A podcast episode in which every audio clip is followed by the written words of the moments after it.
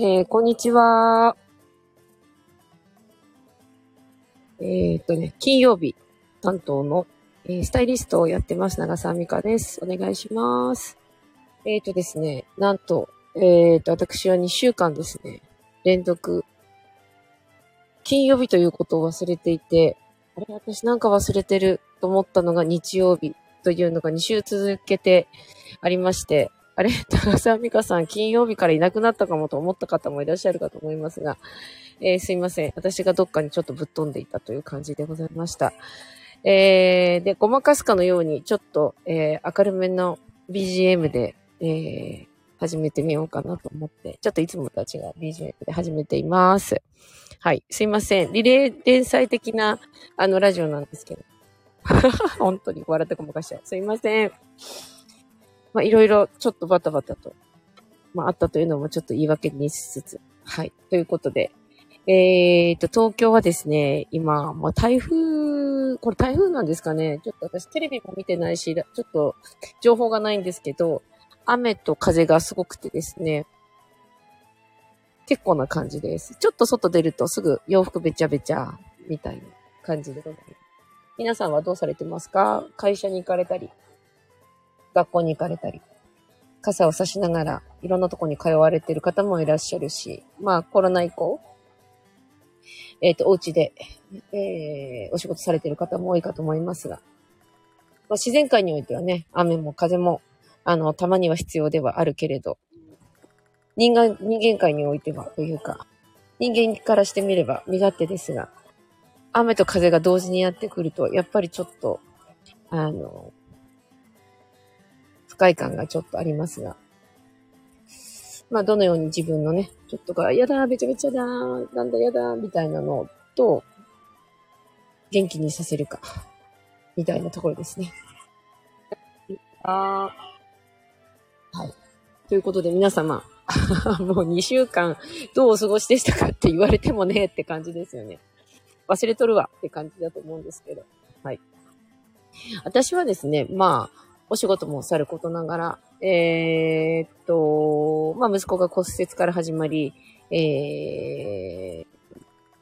日本一暑いと言われている某小学校で、えー、運動会がありまして、1年生から6年生まで、本当にみんな涙涙の、こう自分の6年間をかけた最後の集大成みたいな運動会の6年生の代表の子たちの涙を見ると、大人たちはみんな鼻水を流しながら泣いておるという、そんなシーンを、先週の土曜日かな。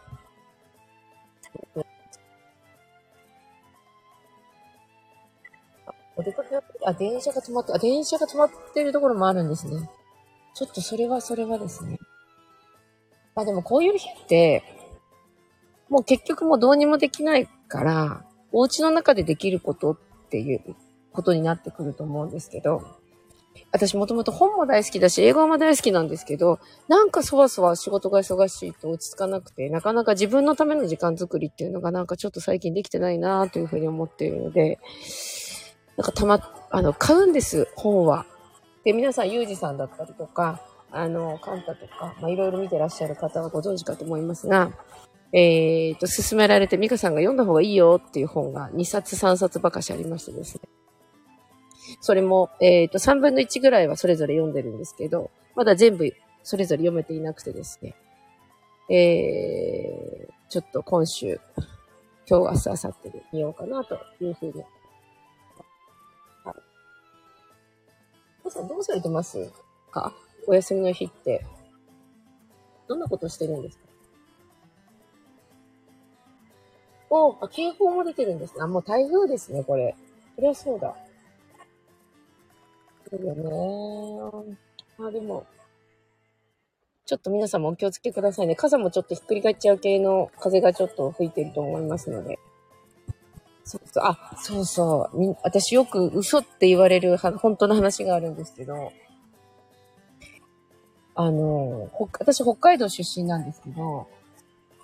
えー、小学校1年生とか2年生ぐらいだったと思うんですけど、めったに来ない台風が、北海道の苫小牧という、私のおばあちゃんが住んでるエリアがあるんですけど、海沿いの。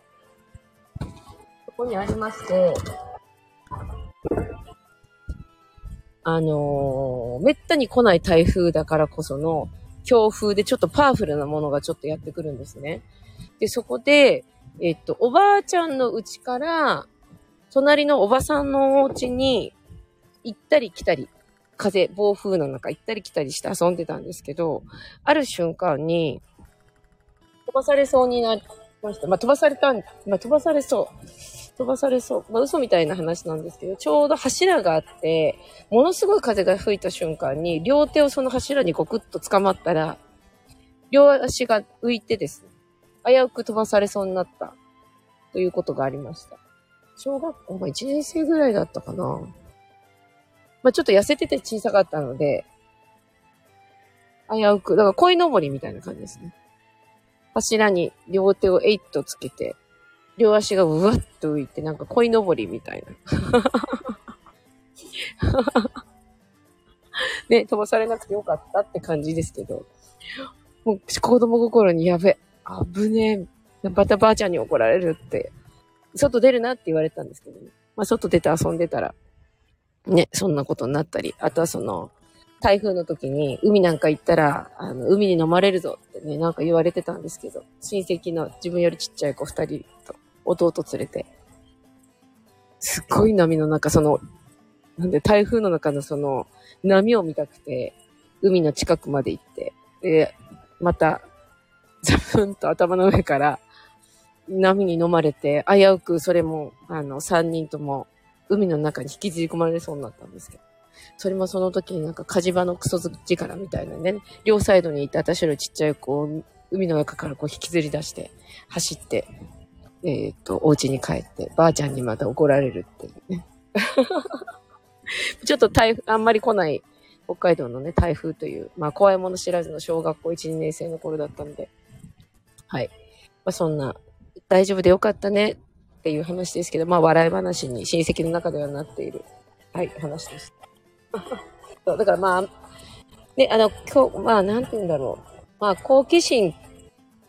と、あの、恐怖心と、あとまあそのね、そういう部分っていうのは子供は紙一重なのかもしれないんですけど。はい。なので、自分たちの息子にもこの血は引き継がれてると思うので、ちょっと注意深く観察して、何かなる前に、ちょっと、手を引き、引き、引っ張っとこうかな。はい。はい、そんなね、小さい頃の、あの、この話でした。はい。で、やっぱりそうですね、風が強いんでみんななんか傘がひっくり返ってる人が目の前にたくさん通っていく感じなので、お気をつけください。はい。ということで、私今日何話そうと思ってたんだっけななんか2週間ぶりでいろいろ話したいなと思ってたことがたくさんあって、あ、そうだそうだ。えーっと、昨日はですね、シャネルというブランドの、えーっと、カタール。要は、えーっと、アフリカの方で、えーっと、コレクションというものがあったんですけど、それが東京で、えー再現されるというコレクションを昨日、ビッグサイト、東京ビッグサイトでありまして、ものすごい数のゲストと、えー顧客の方と、えーがちょっといらっしゃって、それに私はちょっと夜のファッションショーの会に呼ばれて、その後アフターパーティーというとこで。はい。なんかすごいですね。なんか、あのー全身シャネルの子だったり、まあでも年齢は80歳ぐらいの方もいらっしゃったし、あのーすごい若い子もいらっしゃったし、あとはブラックピンクのジニーかな。が、あのーアンバサダーなんですけど、えっ、と、彼女が2曲だけシークレットで歌ってくれて、なんかやっぱり女性ってね、なんかこう、有名になって、こう、行くと、すごくやっぱ綺麗だ、綺麗にまた、あの、症状感があった。とても可愛かった子が大人びて、色気も少し出て、でもすごいチャーミングで、あの、すごい素敵な、あの、子でした。はい。そう。まあ、スタイリストなので、まあ、いろんなスタイリストがいて、いろんな仕事があるんですけど、私はよくそのブランドさんのお洋服を借りて、えー世界観を、えーと、スタイリングするということは結構多くやっているんですけれども、やっぱりその今、シャネルのお洋服も含めて、ものすごくこう、世界的に売れてて、あの、手に入らない、シャネルツイードのジャケットだったりとか、バッグも、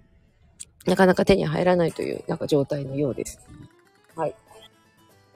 そうですよね。なんかまあ、どうなんだろう。すごくいいもの、ジュエリーもすごくいいものと、すごくこう、ファストファッションみたいな部分の、両極端にあるものが残っていって、ちょうどその間にあるものっていうのが、少しこう、なくなりつつあるのかな、というふうな感じはあります。なので、ゆうじさんとかがよく言ってる、その自分の好きなこととか好きなものとか、こだわりとか、そういう部分も、そのファッションみたいな、そのブランドにおいても当てはまる感じはちょっとあるのかなと思っています。なんとなく、あのー、安牌というか、まあ、なんとなくこのあたりだったら普通だから売れるだろうとか、去年売れたからこれも売れるだろうとか、多分そういう売り方をしていると、多分そこのブランド自体がなくなっていくので、常に自分たちのブランドのフィロソフィーがあって、自分たちのブランドの女性像はこうであって、こういう人たちに来てもらいたくて、こんなに素敵な職人の人たちの手を経て、えー、こういうエネルギーのあるお洋服になっていく。だから、それの、えー、いろんな人の手がかかることによって、物の値段っていうのは高くなったりもするので、時計もそうだし、お洋服もそうだし。なので、その適正価格というところがどこかはちょっと値段によってですけれども、適正価格というものが、えー、世の中、まあ、そう、手に取りやすいものになってくるのか。それが高くても安くても適正価格という部分なのかなと思います。はい。いやー、今日は何しましょうかね。本当に雨風。まあ、ということで皆さんちょっと風が強くなっ東京、今世田谷の方にいるんですけれど、えっ、ー、と、ちょっと雨風が強くなってきていて、えー、歩くこともちょっとこう心配な感じではありますが、皆さん本当にお気をつけて、えー、っと、ご自宅までお帰りくださいませ。ちょっと今すっごい話したかったことがすごくたくさんあったんですけど、今そのメモをしているノートをまた忘れてしまうという失態でございました。なので、また来週、もう詰めま、あの、話そうと思ってたことを詰めまくりますけれど、早口の、ゆうじくん以上に早口の 私ですが、はい。あの、倍速ではなく、あのゆっくり聞くやつ？これ0.7みたいな。ありますよね。声の倍速。0.7、1.0、1.5、2.0みたいになってたと思うんですけど。それの0.7ぐらいで聞いてちょうどいいぐらいのスピードで、もりもりに15分に詰めてみたいと 思います。はい。ということで。えー、っと、皆さんちょっとね、うん、お気をつけください。風と雨は。なので、明日は板さんで、明後日はゆうじくんで、皆さん、週末のこのラジオをお楽しみくださいませ。はい。ということで、また、来週の金曜日、